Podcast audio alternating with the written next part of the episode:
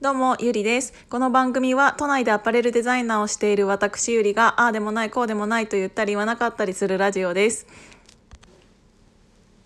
今日は、えっ、と、リピーの、えっ、と、2020年の AW の、えっ、と、撮影をしてきました、渋谷で。で、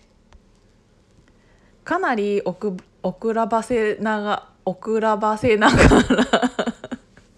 遅らばせながら、あの AW のやつなんですけどもう本当にめちゃめちゃ可愛くてあのモデルさんがあの佐藤マリアちゃんって言うんですけどマリアね。あのマリとアのアにん？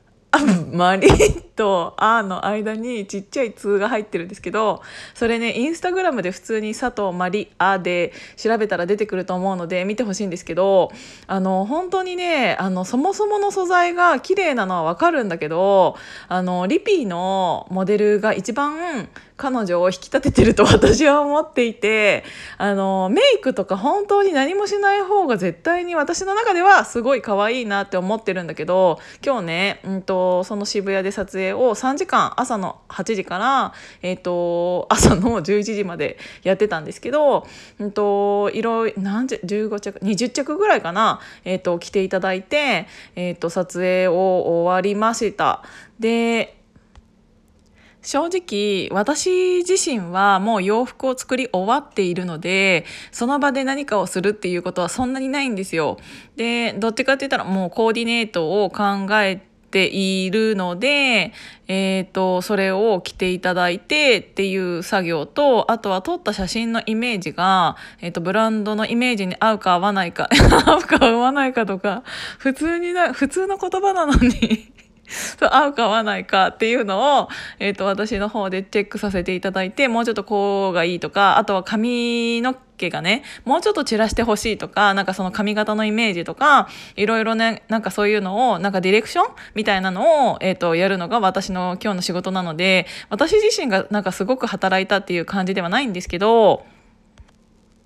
ずっとそのモデルさんが直接、えーと、ポージングしてもらっているのを横目にしながら、えーと、ちょっと引いたところで私は、えーと、撮られた写真の方を見る時間の方が長いんですね。でその撮られた写真を見ながらめっちゃいいとかなんかあとはあもうちょっとそのショットもそこら辺のショットもうちょっと欲しいとかそのポーズのバリエーションをもうちょっと欲しいとかなんかそういうことを言う感じになってるんですけどそうやってずっとなんかモデルさんを、うんと、目で見てたからずっと3時間。でなんかあの撮影が終わった後に普通にトイレ入って自分の顔が映った鏡を見たらめちゃめちゃびっくりして なんか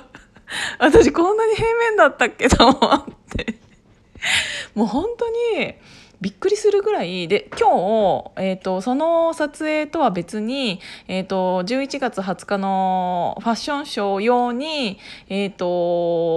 お友達に頼んで、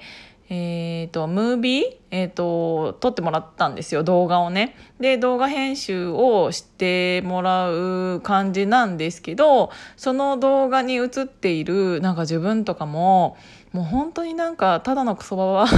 でもうなんかね同じ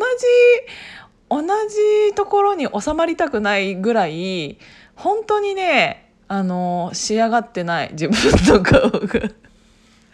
もうずっとそれで生きてきたから毎日鏡を見てその顔を見てるわけじゃないですか。っていうのがバカらしくなるぐらいなんかそんな顔に化粧をしてるのがバカらしくなるぐらいやっぱりね綺麗だからなんかもう周りになんかあんまり綺麗な人を置いとくとちょっとなんかどうしても比べちゃうなと思って同じ生き物でこんなに違うかなって思うぐらい本当に可愛いので。でねこのうんとアイコンっていうか今日の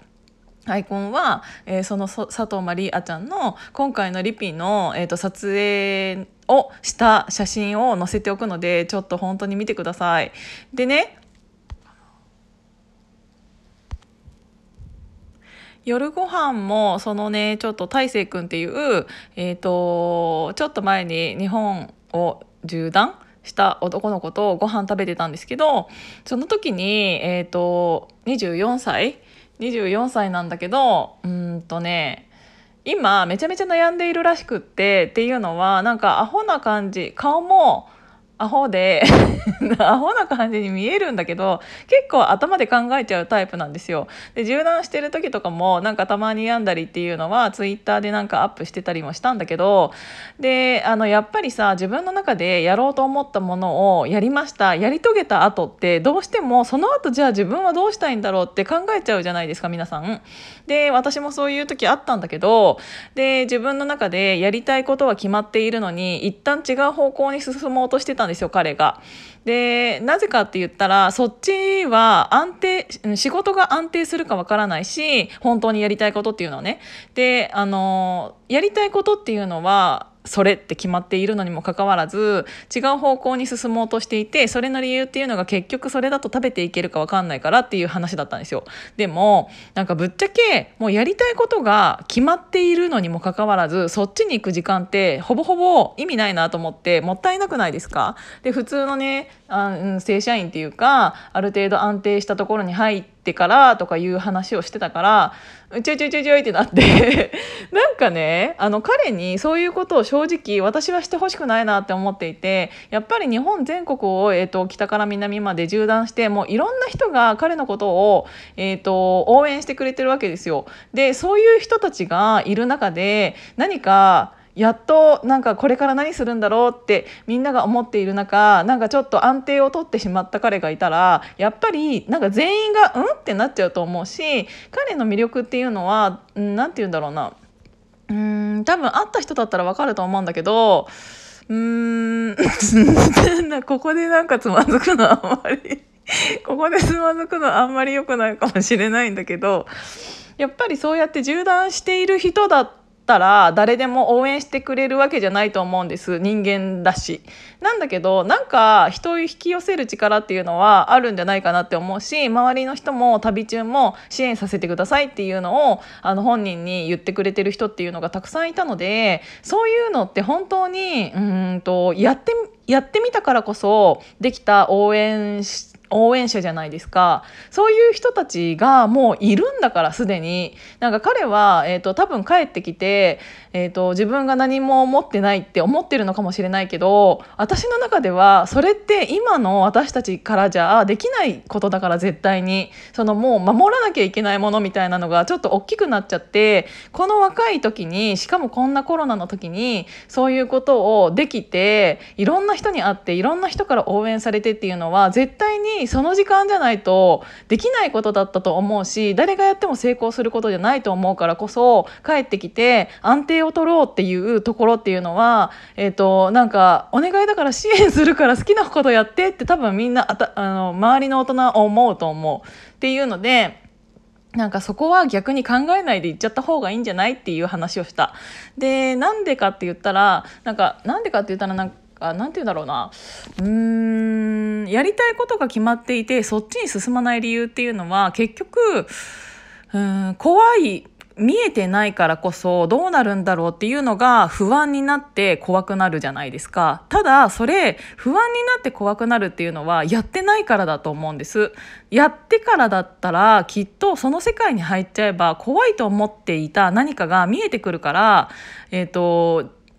じゃあ何しようっていう、えーと、決断をするための材料になると思うんですよね。なんだけどやってもいないのに、えーと、やってもいないから、えーとそれがただの想像だけで怖いというものに膨らんでしまってそれをやらなくなっちゃうっていうのがうん、一番もったいないなと思って。だってその怖いことってもしかしたら起こらないかもしれないじゃないですか。めちゃめちゃうまくいくかもしれないじゃないですか。だからそんなの入ってみないとわからないし今それを怖いと思っているっていうのは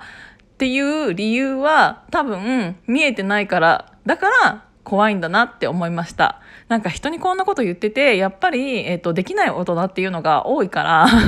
なんか自分のなんか気持ちとか願いっていうのを彼に託してしまうっていうのは申し訳ないような気もするんだけどでもきっと応援してくれる人がいるっていうのは、えーと彼が縦断してきて培ってきたものだと思うからうんと、そのみんなの気持ちっていうのも、えっと、いい感じで背負ってもらって、えっと、このまま人生っていう旅を続けてもらえたらいいなって思いました。えっと、それがきっと彼の魅力だと思うので。ということで今日は、えーと、彼彼に向けてみたいな感じになっちゃったんですけど今日も聞いていただいてありがとうございました。じゃあまたね